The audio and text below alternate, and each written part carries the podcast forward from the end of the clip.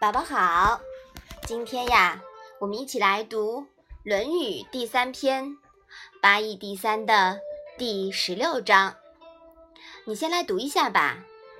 子曰：“射不主皮，为利不同科，古之道也。”妈妈，皮是牛皮的意思吗？嗯，皮呀，哎呀，这里我也不知道是什么皮。因为呀，这里的皮呢，是指的是用兽皮做成的箭靶子。妈妈，科是科学的意思吗？不是哦，这里的科呀是等级的意思，也就是现在奥运比赛项目呀，我们也会分多少多少公斤级，这是类似的。妈妈，这一章是什么意思啊？孔子说：“比赛射箭不在于穿透靶子，因为个人的力气大小不同，自古以来就是这样。”这一章里面的“古之道也”，为什么要这样子说呢？因为啊，在《乐记》这一本书里面有这样一句话：“武王克商，散军交涉。”而冠革之社兮，这句话说的是：自武王克商，视天下已平，不复尚多力能杀人，故悉冠格之社。这句话呢，正好和我们这一章所说的是一样的。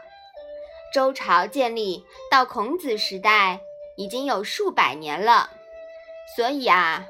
孔子在这里感叹，称射不贯皮是古之道。射礼呀，是周代贵族经常举行的一种礼节仪式，属于周礼的内容之一。孔子在这里所讲的射箭，只不过是一种比喻，意思是说，只要肯学习有关礼的规定。不管学到什么程度，都是值得肯定的。大家一起学《论语》，大家都学得很认真。可是为什么大家学到的东西都不一样呢？因为有的年纪大，有的年纪小。年纪小的呢，就理解不了一些词句，而年纪大的呢？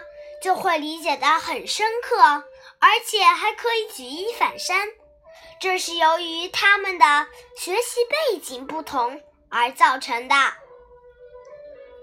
其实，学习学的好不好，不要多介意，要介意的是你学的认不认真。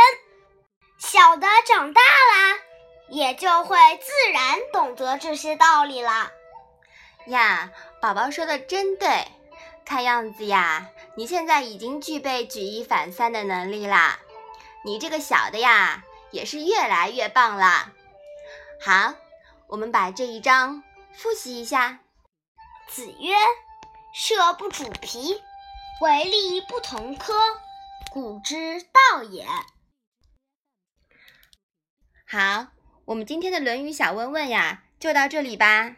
谢谢妈妈。